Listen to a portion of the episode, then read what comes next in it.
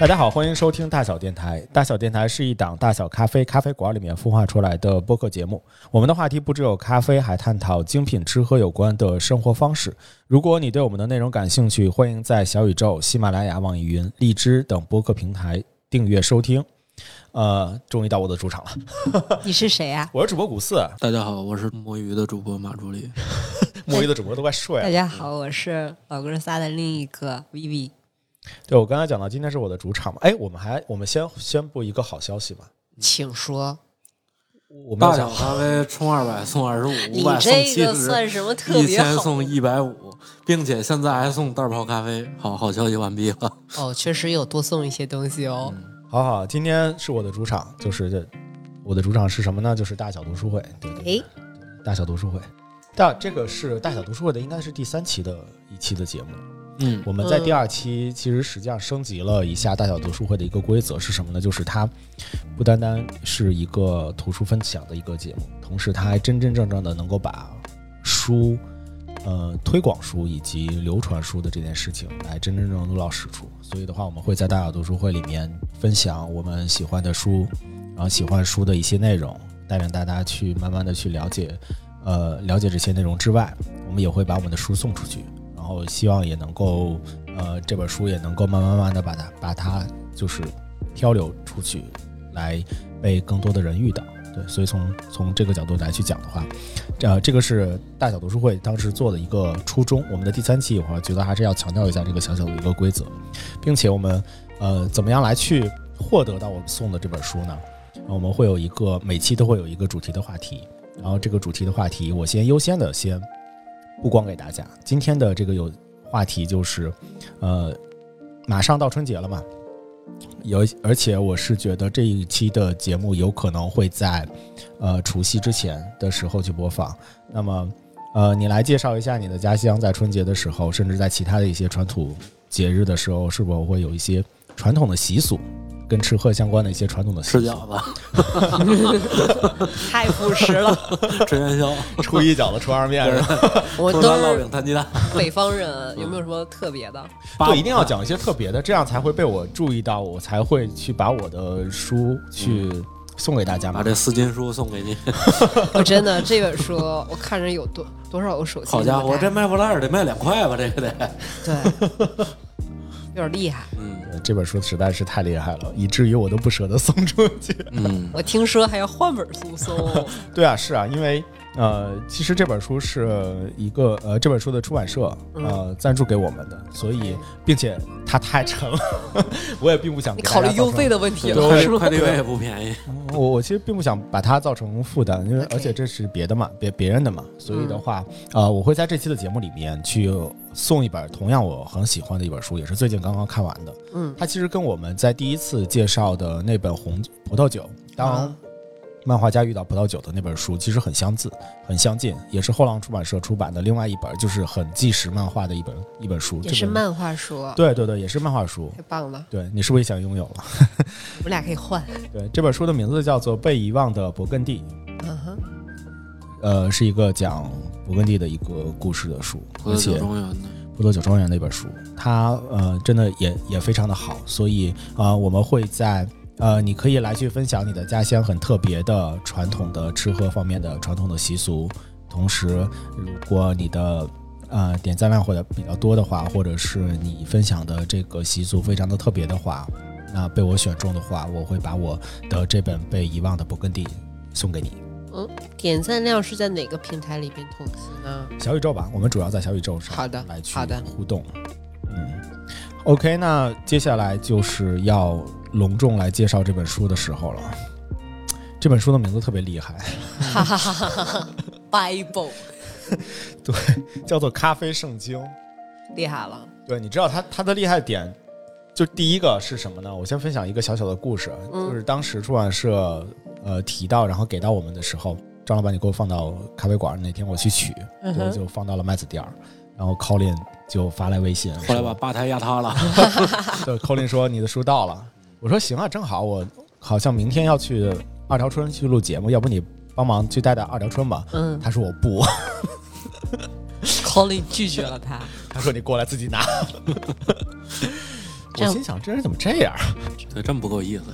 我现在看到他有点懂了。对，确实我也不想拿。对，直到这搁我特意谁都不一样找到一个周末，然后真正看到他的时候，才发现哦，终于理解了口里 形容一下他有多沉，有多大？四块板砖吧，啥大概？四块板砖吗？嗯，呃，听众朋友们是这样啊，大家如果看到《肖申克的救赎》，就是越狱的同志们在圣经里边尝尝羹匙儿的话，这里边应该能尝四根儿吧？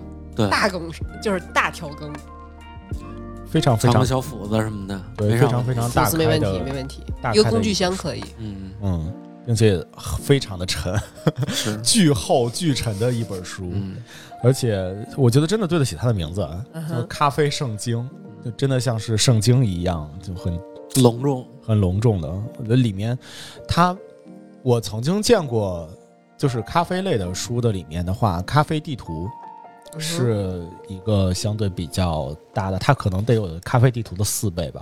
我没看过我也没看过，啊，你没看过那本书是吗我没？看过。哦，好吧。反正我就觉得工具箱大小差不多。对，差不多。其实里面的内容的话，也真真正正的去映射到了这个名字，就里面的内容极其的丰富。是啊其实对从咖啡的发源、嗯种植贸易，一直到咖啡的工艺制制作方法，包还罗万象。对还谈了咖啡与健康相关的一些文一些事情，以及咖啡的文化，以及未来，还为咖啡的未来担忧。对，特地还采访了一下张老板。啊，真有吗？有真这种有张老板对这里面真有张。老板 真的吗厉害，张老板对又上圣经了 上一次上圣经是公元前，我这话我没法接。真厉害。对，张老板有点东西，为了咖啡的未来，做出了自己的一个小小的小小的判断。嗯。对，而且呃，后来我我来去了解这本书的作者的时候，才真真正正的了解到，就是这本书的一个作者，他曾经是一个游历天下的瑞典战地记者我觉得他特别酷，及摄影师。特别特别酷。嗯，你说他怎么酷的？这个呃，这个这个作者的名字叫做唐纳德·博斯特罗姆。嗯他是一个瑞典的战地记者，然后曾经为众多的媒体采写关于战争、关于地区冲突以及全球突发事件报道的一些呃经历。嗯对所以他他他突然，我不知道因为什么样的一个契机，对于咖啡开始感兴趣了。于是他用他自战地记者的这个方式，叙述、陈述事实、讲述历史的这样的一个方式，他真真正正的去实地考察一些咖啡的种植的国家、咖啡的原产地，来去实实在在的跟那些农民以及跟那些贸易商们来去了解咖啡的这些知识，最终去谱写了这样的一个《咖啡圣经》的这样的一本书，实实在在的一本书，并且，呃，这本书从一出版便摘下了瑞典的美食学院二零一七年年度美食文学奖，最终成为了名副其实的《咖啡圣经》。对，它是一个专业性和科学性非常强的一本书。能理解为它就是一个咖啡的百科全书吗？对，咖啡的百科全书。对，呃，我我还想再再多介绍一下这个作者，就是他他是那个呃，同时他不单单是一个战地记者之外，他也是咖啡专家、咖啡品鉴家，还有美食家，还是平面设计师，还是摄影师？对，还是摄影师，他还是黑，就是柔道黑带高手。所以就很酷吗？这种人谁不喜欢呢？嗯，并且他走遍了六大洲二十多个国家，深入了咖啡生产国以及后面我介绍的那些其他的一些地方，才最终汇成了这本书。好酷！然而，就是你知道马朱丽还有不什么马朱丽？Sorry，是吗？这么厉害呢？大厉害！对，我也上圣经了。呃，对。那我我我这次来去介绍这本书的话，其实这本书真的特别能够形容，就是咖啡百科全书，而且是一个非常咖呃科学专业性的咖啡百科全书，专业到他在讲猫屎咖啡的时候，真的有几页 是把屎陈列出来，是是，猫屎咖啡确实是那样。整整两页。这轱辘掐了也不，整整段逼掉就可以了。好吧，如果大家听到那个逼的声音，对，就真的是非常严谨的学术性的一一本书。嗯嗯，然而我我我其实很想分享，因为我我理解可能我们的听众对于咖啡的文化，或者是对于咖啡可能它相关的这些书的一些介绍，可能呃了解的会比较多了，嗯可能大部分都是一些咖啡的一些百科的全书，很多的书其实都是同样的套路，就是会讲咖啡豆怎么样啊，豆有多少多少种啊什么的，然后后面就讲怎么冲、怎么制作这样的。所以我其实想从一个不一样的一个角度来去分享这本书。嗯。啊，我我想从我我其实，在里面的话看到了一个关于刚才我们讲的，就是呃传统习俗的角度传统哦，习俗来做来去讲，因为其实我自己对于咖啡类的传统习俗其实是比较好奇的，嗯。尤其是当我之前在第一本分享书就是咖啡历史的那本书的里面的话，我看到了就是埃塞俄比亚有一个呃喝咖啡的一个传统，在那个时候其实就就吸引到我了。嗯我觉得哦，那埃塞俄比亚当时的那个习俗是什么样子的呢？我其实不知道，而且书里边也没有很详细的去做去做描写，嗯，并且网络上面也很少这样的类似的一些资料。是然后我最终在这本书里边看到了一个真真正正的埃塞俄比亚的一个非常传统的仪式，我觉得哎挺有意思的，非常想把就是这一段来去分享给大家。太好了，竖起了我的小耳朵。接下来我要就要介绍的是关于埃塞俄比亚的咖啡仪式。嗯这个咖啡仪式分这样几步啊：第一，首先清洗咖啡生豆；第二，将焚香点燃，营造出一种精神氛围。哈，这生豆处理这么难吗？这是这这是他是在旁边点了一个熏香还是熏豆子呀？就焚香更衣的意思吗？对，就先要营造出一种氛围，神秘的氛围。神秘的氛围。大自然赠赠予的什么自然风味儿什么的，对，你要想象它是一种古老的仪式嘛，所以仪式总要是有一些仪式感。虽然我这话讲对的跟对不起废话一样，烧完香之后，哎，这是 G 一，这是 G 二，不烧香的是 G 二。接下来来了，厉害的。嗯，嗯，接下来就是将咖啡豆放入某种煎锅中烤五到六分钟，生豆啊放到煎锅中直接烤生。豆直接烤五到六分钟。对，嗯，请不要怀疑，不要拿你对，请不要拿你现在现代化的这种制作的方式来去解释曾经的远古的方式，好吗？我我我没有解释。没有，今天就是一个好奇心之旅。第四步，烤豆子者拿着盛咖啡豆的烤盘儿，将烟洒向在场的每个人，哎呀，又不是洒洒水，是撒烟。精神氛围，精神氛围。这个时候你就这就跟那我感受到有点玄学的氛围了，这就跟那开光的时候跟这撒米一个意思。我真的感受到玄学的氛围了。一共九步呢，你们不要每 一步都前四步就有都评论那么长时间，好不好好？好好好，第五步，研磨咖啡豆之前，需先将其冷却，否则咖啡入口后会有苦涩感，且有沉淀物。啊，那个时候我还考虑到咖啡的咖啡的那个风味啊。磨之前先晾凉了，是吗？对对。OK，第六步，将咖啡豆磨碎成粉末。在埃塞俄比亚，咖啡豆几乎都是用杵和捣捣子手工研磨而成的。第七步，将四勺磨碎的咖啡粉加入一升水中煮沸，直接煮。咖啡粉放在水里边煮，直接煮。四勺，四勺，我就吃一勺。这都是有仪式的，不能走岔了。之后加入几滴冷水，以帮助咖啡沉淀。先煮沸，然后再加几滴冷水，加几滴冷水，就跟煮面条似的，点一点儿是这个意思吗？过一遍水。啊，好的，八，最后将咖啡倒入没有手柄的小瓷杯中。九，上桌前，在咖啡中加入点盐，这是非常标准的埃塞俄比亚的咖啡仪式的做法。加盐。挺奇怪的。我觉得它就是有一种就是玄学经常说那种净化的力量，对对，又但点了香，但是我不懂，它这个饮用方式是所有人都是这么饮用，还是在固定节日前饮用，还是在生豆处理前饮用？这么一套这其实是啊，埃塞俄比亚的一个当地的一个当地的一个喝咖啡的习俗，就是他们之前喝咖啡就是需要有这么一整套的这一套 SOP，对这整套的一个 SOP。OK，对然后，并且在倒咖啡之前，一定要准备一些小吃，如烤玉米啊，或者爆米花。我也不知道为什么那么远古的 时候还有爆米花这种东西。这一点不能忘啊！如果有新的客人来，女主人需重新制作咖啡。就是如果有新人来了，做新的，重新做新的，呃，经历洗、烤、煮整个过程。若简单的端上之前煮好的咖啡，会被认为是有失礼貌的。啊，所以他们这个是一个传统的礼仪。对，差不多，油油饼要先炸的，不都一个意思吗？哦，并且按照埃塞俄比亚的一个传统，这种咖啡的仪式会分为三轮，喝三轮，喝酒喝三杯，差不多就是这个意思吧。按照他们有一个习习语啊，就是喝完第一杯、第二杯与第三杯之后，我们就永远是朋友了，就是一辈子的好朋友。感觉就真的一天我们就这么喝埃塞俄比亚咖啡哦。对，所以他们有一个这样的一个待人接客的一个风呃风风俗的一个习惯，而且这三轮其实是有讲究的。怎么说？第一轮被称为亚伯，是为外出干活的男人准备的；哦，第二轮的话称为托纳，是为女人准备的，以为祝福，啊哈，祝福女士。然后嗯第三轮称为博拉卡，是给儿童和妇女。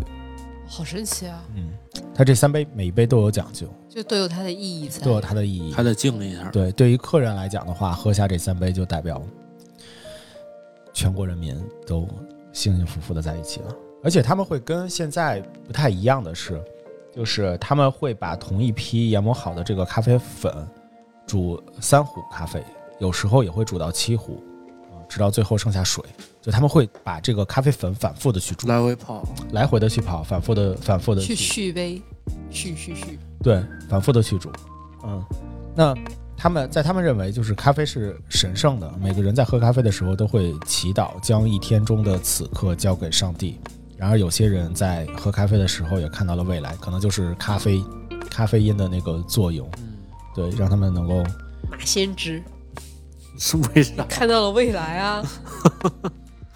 看来当地咖啡师应该还挺挺挺挺像是个神职人。员。是的，同时，在埃塞俄比亚的一些其他地区的话，有些人在喝咖啡的时候，因为他们信奉万物皆有灵嘛，嗯。认为神灵可以存在于石头、树木等万物之中，嗯，嗯，所以当他们喝咖啡之前，会把咖啡泼洒向不同的方位，哎，意为向他们的女神阿德巴尔祈福。这个也挺有意思。对，所以这个是一个他们埃塞俄比亚他们自己的一个咖啡的传统的仪式，嗯他们会非常隆重的去营造氛围，讲究，对，非常呃非常友善的去待人接客，然后并且每一每一杯都有祝福的意味在里面。对，这个是一个非常完整的埃塞俄比亚的一个咖啡的习俗。有意思。对同时在在这个里面的话，实际上也介绍了其他两个咖啡的一个习俗，嗯哼呃，一个是来源于北欧，叫做萨米人。就萨米人其实挺有意思，就是萨米人是北欧的一个少数民族，以嗯前叫拉普斯。对嗯，萨米人家中会驯驯养那个呃会会养驯鹿啊，嗯然后不仅父亲或者整个家庭有驯鹿，家里的儿女也会有自己的驯鹿，就每个人都会有自己的驯鹿，对，都是驯鹿的主人。呃，为了区分驯鹿以及谁是他们的主人，人们会在驯鹿的耳朵上刻不同的一个记号，一刀代表村庄，一刀代表家庭，呃家庭，然后一刀代表他们特定的主人。当驯鹿跑过时，每个人便可以清晰的辨认啊，这是谁家的，这是这这是我的，这是谁家的。嗯，他们可以通过这种样的记号来去分辨不同的那个驯鹿。对，那他们他们也有一个很重要的咖啡的一个习俗，就是无论是谁煮咖啡，自己都会先喝第一杯，这样就可以留住幸福，不让幸福溜走。尽管这有可能是出于礼貌的原因，因为第一杯咖啡，咖啡渣总是总是最多的。嗯同样，他们也会这样去理解，就是嗯，客人会喝到最好喝的咖啡，然后最好喝的咖啡的话，他们希望这个咖啡是没有渣子的，啊，啊所以第一杯的话会自己先饮用，所以这个也是他们自己的一个习俗，并且呃，把自己喝下这个有咖啡渣的这样的一个咖啡的话，自己的自己也消化掉，认为自己要留住幸福。对同时，呃，萨米人曾经有一段时间的话，也会在咖啡里面去加盐。咖啡加盐是不是一件很普遍的事情？没有，不对于我们来说不普遍，哦，加糖才普遍。因为对于我们来说，咖啡如果要出来很严重的咸味儿，那说明你这咖啡极有可能是萃取不足。啊，对，咸是一个负面风味儿，并不是一个正向风味儿。原来是这样。呃，接下来就是呃萨米人，因为他们本身是住在森林和山区的里面，嗯所以的话，他们他们会，嗯、就是做饭是一个很很费劲的一个事情。嗯那么他们总会与驯鹿同在室外待上好几周。这个时候的话，他们当当当地人的那个背包里边总会放咖啡，并且他们的搭配也很有意思，他们会去搭配驯鹿的肉干和奶酪和咖啡放在一起。对，呃，他们的一每一每一顿饭经常是围绕着一杯热咖啡开始的，同时他们会在咖啡里面加盐，盐对软化硬块的奶酪非会非常的有帮助。同时，他们也会加一些驯鹿的肉干儿，即便是最干燥的驯鹿肉块，也会放，也会在放入咖啡后变软，同时还会增加咖啡的味道。所以说他是把奶酪和肉干都泡在咖啡里边儿。对，嗯，嗯，那就对了，加点盐。其实这就是他们的干粮嗯，就像内蒙古的什么油酥茶那种东西。哦。那对对那，其实就是游牧民族嘛，经常就养鹿，对吧？嗯，并且这个也是对身体有益的嘛，有丰富的营养的价值。嗯，这个其实在萨米人的传统习俗里面，在一百几百年前就已经有了。嗯，同时他们实际上还保留着这种相对做咖啡奶酪的一个优良的传统。那个尽管大多数人都在普通的超市去买咖啡奶酪，但是有些人仍然会自己去做。奶酪通常用驯鹿奶而做成，如今的话就基本上是牛奶或者山羊奶会比较常见。呃，当当时他们的他们会将奶酪切成小块儿，放到他们当他们自己当地的一个非常特别的杯子，叫做克斯的这个杯子里面，嗯然后再倒入咖啡，将奶酪作为甜品，配上鱼梅酱和咖啡，也会非常的受欢迎。他们会把奶酪和咖啡搭配在一起来去喝。其实我觉得这样的喝法还挺有意思的，就奶酪可能会有一些咸咸酸酸的那个味道，并且它是融化在咖啡的里面的。没试过可以试一下。对，这更像是个干粮，对，补充热量。呃，在这个时候的话，他们也会把最后剩到的一点儿咖啡泼到火上，他们会认为这个是献给他们的女神萨拉卡。就是他们总要泼点东西，对，这是泼烟，来泼咖啡，然后还要往火上泼，是吗？对，这个萨拉卡是他们心目中生命和家庭的一个守护者，哦，所以也要敬一下他，敬一下他。对，这个就是萨米人的一个传统。OK，刚刚介绍了就是关于非常古老的埃塞俄比亚，它的一个喝咖啡的一个传统的仪式，然后也介绍了关于北欧北欧一个非常小众的一个民族那人他们的喝咖啡的一个传统之外，接下来我要去分享的最后一个喝咖啡的一个传统习俗，可能嗯，可能就是大家可能知道的会更广、更多一些，可能更多人会知道，对，就是土耳其的咖啡。啊，土耳其咖啡。对，因为土耳其咖啡可能大家知道的是它渣子多，对渣子多，而且它它的渣子有一个功效是能够占卜。这说实话我感觉有点不困了，可以占卜，而且还能看这个已婚男人出没出轨。真的吗？真假的？真的吗？这反正之前有这么说的。然后之前卡老板在展会上还还跟那个那个那那个土耳其大哥喝那咖啡去，然后他就说好像是怎么看那渣子，看这个已婚男人出没出轨，结果一看尴尬了。我我想让你展开 讲对，讲所。以说是还是有一些玄学呃迷信部分的，对。但是是个美好愿望，对，对于占卜来说，那就有点像是喝完咖啡之间的一个小游戏，对对对吧？对对对，更像个小游戏。不用喝咖啡，我看你印堂发黑。然后郭老师，首先，我来先介绍一下土耳其咖啡吧。嗯，就是嗯，咖啡馆在伊斯坦布尔是社交文化的一部分，嗯，是人们聚会的地方。当时，一支水烟、一杯咖啡、一场棋赛、一次聊天、一本好书，或许只需几个小时便能使人放松，跟现在的我们其实是差不多的。当咖啡途经也门进入土耳其的时候，奥斯曼帝国的土耳其贵族们改变了数百年的咖啡制作方法，源自东非的咖啡制作法发展成了今天人们熟知的经典土耳其咖啡。土耳其咖啡是按照古老的奥斯曼帝国的咖啡制作方法做出来的，传遍了当时的奥斯曼帝国。如今又称希腊咖啡或阿拉伯咖啡，已在整个中东、北非、高加索地区和巴尔干地区普及。当咖啡从土耳其传到西欧的时候，正值奥斯曼帝国扩张以及维也纳被围困的期间，最初咖啡是在欧洲的沙龙里咖啡呃发展起来的，所以这个是呃土耳其咖啡的那个制作的一个历史，它其实是土耳其被传到土耳其之后，然后按照当地古老的奥斯曼帝国的这种制作方法来去制作的。接下来我就来介绍一下如何来制作一个经典的土耳其咖啡。我以为你要开始算命了，我都很期待。好，我先听，好好听知识，不好意思。我先来介绍如何制作土耳其咖啡。好，呃，首先第一步，呃，使用比意式浓缩咖啡更细的研磨咖啡粉，使用中度或浅度的烘焙阿拉比卡咖啡豆制作。首先，它的它的研磨度是非常细的。我不知道，就是你们有没有有没有体验过土耳其咖啡？没有，我也没喝过嗯这东西。还有渣。对，北京有一家咖啡馆叫做迪拉米，我们在咖啡市集里面的那一期，我们在之之前曾经的一期是介绍咖啡市集的那一期的里面的话也，也介绍了给大家介绍了那个迪拉米的咖啡嗯咖啡馆，这这家咖啡馆啊，对，它是专门来去以制作土耳其咖啡为一个很特色的一家咖啡馆。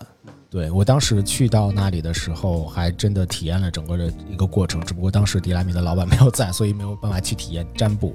但是确实，我弟的第一个感受就是它的粉非常的细，以至于细致细到以至于我认为我我我可能会怀疑这个可能是一个速溶。嗯。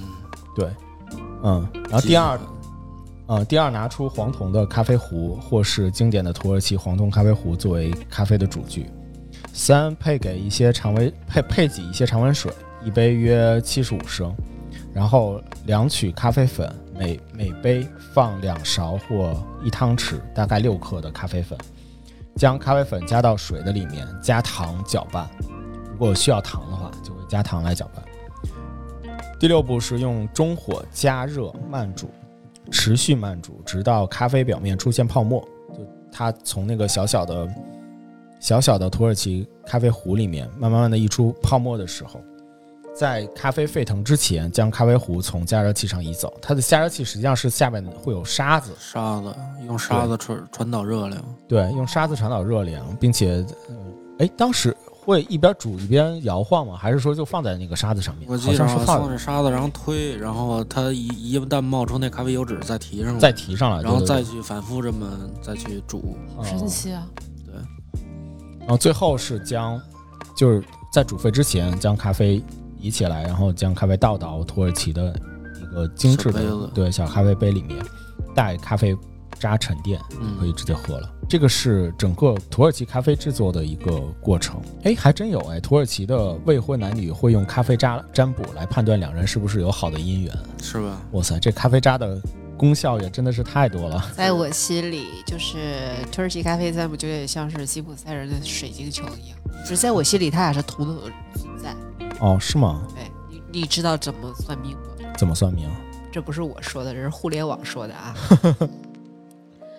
是呃，土耳其咖啡最大的特点，刚刚谷老师说，从它研磨和调煮方法不同之外，然后就是我们独特之处就是能为人占卜算命。当然了，我们节目是不鼓励的，只是给大家解释一下它是怎么做的呢？首先呢，用来占卜的咖啡必须是浓郁的土耳其咖啡，不能加糖，不能加牛奶，不能加其他的食物。饮者就是喝的这个人呢，只能从喝呃杯子的一一一侧啊，喝这个咖啡，就顺便顺一边喝，就不能像茶杯那样转着圈儿喝 啊你。这是炒肝儿，对，你知道就好。然后右手拿着咖啡杯，咖啡喝完之后将茶盘儿嗯，放置在咖啡杯上，然后将咖啡将杯子端到齐胸的高度，然后逆时针旋转几圈儿，啊还，得转一转。随后用左手再小心的将杯盘儿扣回来，静置得放凉了，然后再有的时候会在杯子上放一个硬币或者是一个戒指，就是加速它冷却，让它快点凉，哦，因为它要凉了看。嗯嗯，然后也可以驱散从咖啡杯上读到的不祥的征兆，还是还有点就是驱魔的意思哈。然后咖啡杯冷却之后，喝喝的这个人之外的任何人的，就是相当于喝的这个人不解毒，嗯，是喝之外的人来帮他解毒，就是本人不解读。这也挺像是我们就是啊，有一些场景啊，不说了，大家酌情解掉啊。礼拜二和礼拜五最适合进行这种解毒活动，啊，周日和节假日这这不适合。互联网说的这怎么还还列日子呢？对，然后啊，咖啡杯占卜是一个广为流传的这样一个预测未来的方法。据说，就像我刚刚说的，有点像吉普赛人的那个水晶球一样，据说是能看透未来，能看透过去，也能预测未来的。然后在占卜师的眼里呢，咖啡杯分为两个水平部分，下半部分说的是过去，上半部分呢预测未来。嗯我这还教大家方法。然后杯子右边儿代表着吉祥的意思，左边带着不好的事情，就是厄运。所以说，就是就是图案会被解，呃，刚刚说嘛，刚刚说了，下边是过去，上边是未来，右边是好事儿，左边是坏事儿。呃，还包括一些图案，它就会有一些相应的含义。比方说，你看到鸟的图案呢，长得像鸟的图案，不是真的鸟的图案啊，啊长得像鸟的图案只会代表意外的惊喜。嗯看到花的图案，就表示愿望成真；如果像是马的图案呢，就表示力量、啊，独立。有没有老虎的图案？那你看，你得把那个渣子甩成啥样儿 你手去拉花也拉不出来个老虎吧？你还能把它甩出来一拉个？花可以，对，然后接下来还呃，这个互联网还说了，土耳其咖啡占卜只能占卜未来四十天发生的事情，啊它是有时限的这。么精确，未来四十天互。联网说的啊，哦我是一个院士，我是不会瞎说的。咱们是科学科学电台，对，咱们不走进科学，然后四十天之后发生的事情就不能通过咖啡杯看出来了。啊，就是除此之外呢，如果在解读的时候，杯子和盘子紧紧的粘在一起，不好分开，就表明你不能通过这个咖啡杯进行解读，啊，不管事儿了，因为这个咖啡，呃，用这个咖啡咖啡杯喝的这个人是幸运者，不是不管事儿了，哦，就不用不用占卜了，哦你最厉害哦，可以，，chosen one。大就是你大天猫选之人，对。啊、同样，如果拿起杯子的时候有一大团儿咖啡渣流到盘子上，然后一大团儿啊，就咔，就预示着这个喝咖啡的这个人很快就会摆脱他的麻烦和伤痛。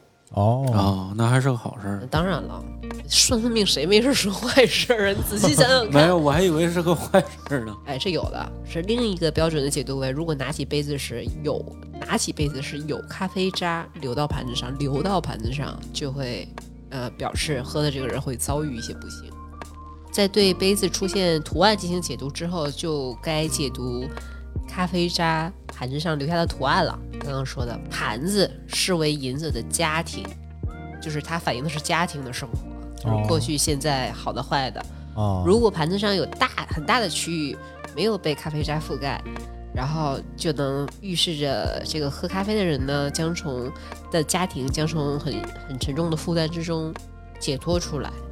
如果渣质留下的图案杂乱无序，啊、这预示着家中有人去世或者生病，杂乱无序啊、在解读的过程中，就是解读的这个人端平盘子，等待咖啡渣和咖啡停止流动，相当于它是一个静止状态下才能进行解读。刚刚是凉的，还是说静止的？嗯，呃，在解读的时候，将反盘子翻过来，在这一在这一阶段，如果有一滴咖啡落到背面，落入盘子的半径范围，则预示着喝咖啡的人会愿望成真。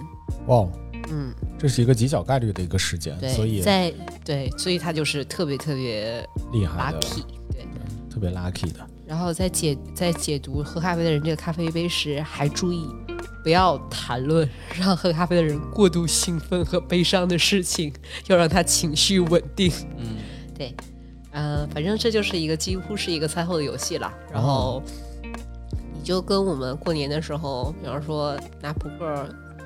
拿扑克占卜其实是一个意思，就是别当真，我觉得是这样。主要是一个，呃，有就怎么说，这一乐。然后如果你专业的找占卜师预测吉凶。当然，我们也是不鼓励的，我们是一个走进科学的节目。然后，通过咖啡杯占卜说明，都是土耳其咖啡的一个重要的特征。嗯，所以说，今天在如果你去土耳其玩的话，疫情结束去土耳其玩的话，就可以聘请专业的坐镇做占卜师坐镇的咖啡屋。数量它就会不断的攀升，你就可以喝一杯土耳其咖啡，然后旁边就会有占卜服务。啊你刚刚简简单在互联网上给大家讲一讲，就是它整个占卜的一个逻辑是看形状，然后它盘子寓意着什么，然后它怎么滴下来咖啡渣代表着什么。大家相信科学啊，我只是读一下。好，我的部分结束了。非常感谢薇薇来的一个分享啊，就是呃，所所以我们刚才其实让实际上来去介绍了三种不一样的一些传统的一个习俗。那其实感兴趣的朋友的话，可能在土耳其咖啡的这样的一个体验的话，会更更容易体验到一些。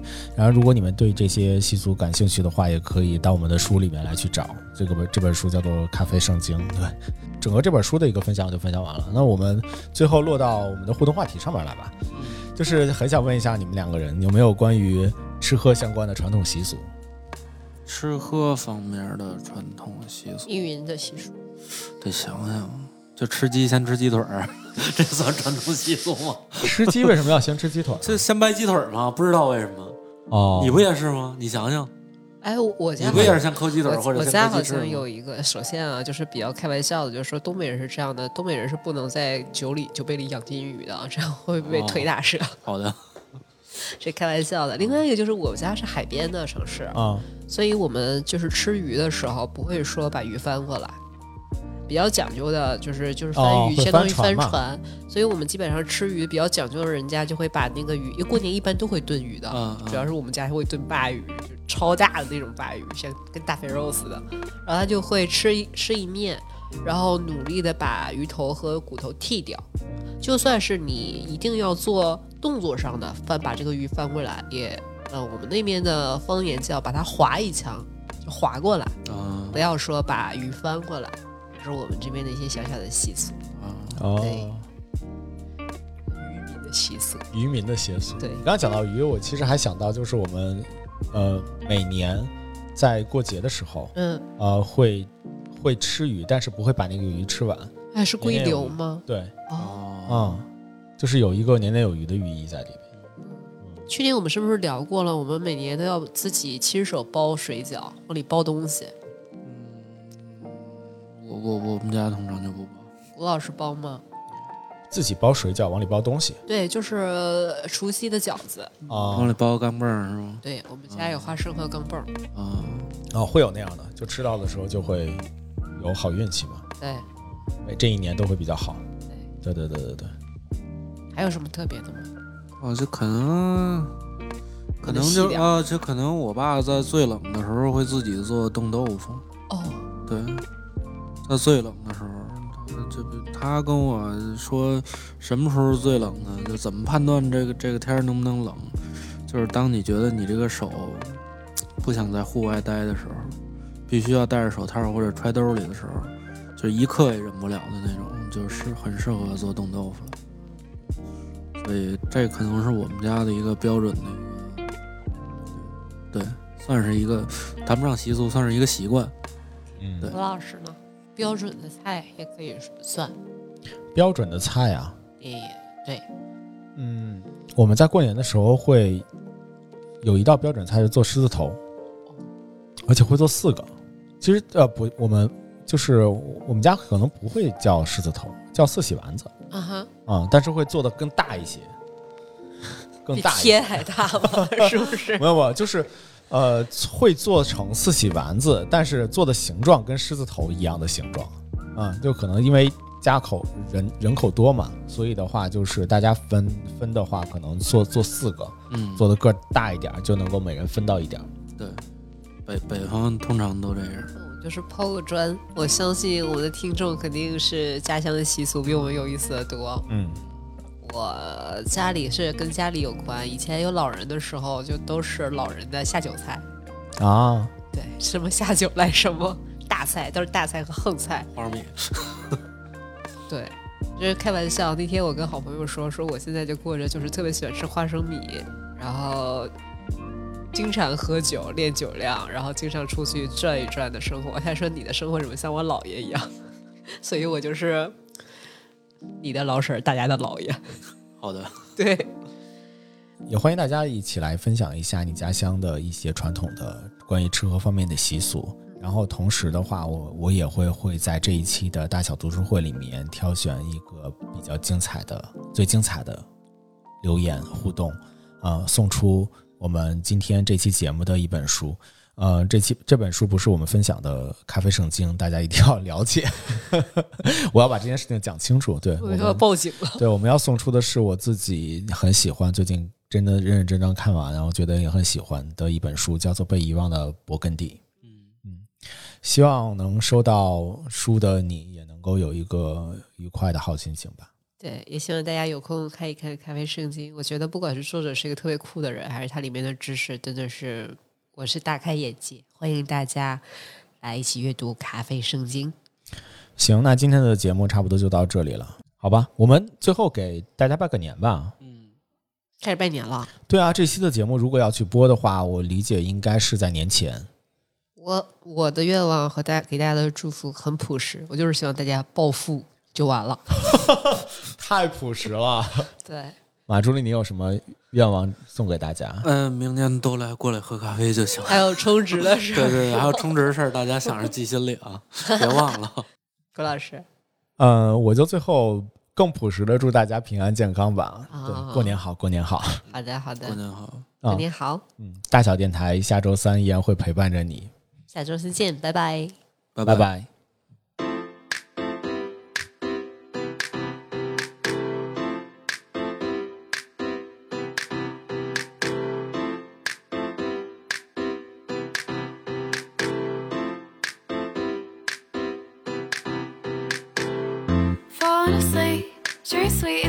In the passenger. I'm with you so we could get something to eat. Know a place where there's nothing to see, so we can just talk about what we wanna be. Work out, we can work out, eh? But time's not a thing, so roll down the window so we can just sing. Like la la la, not a worry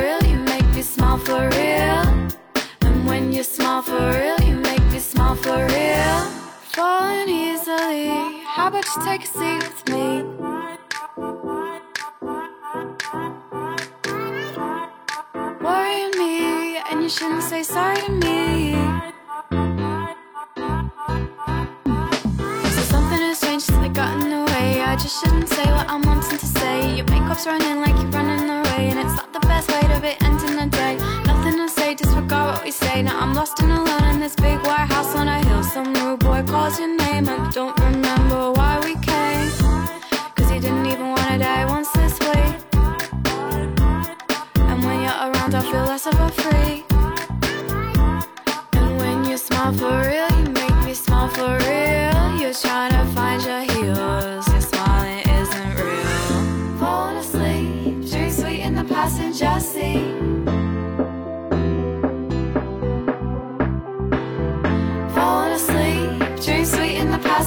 say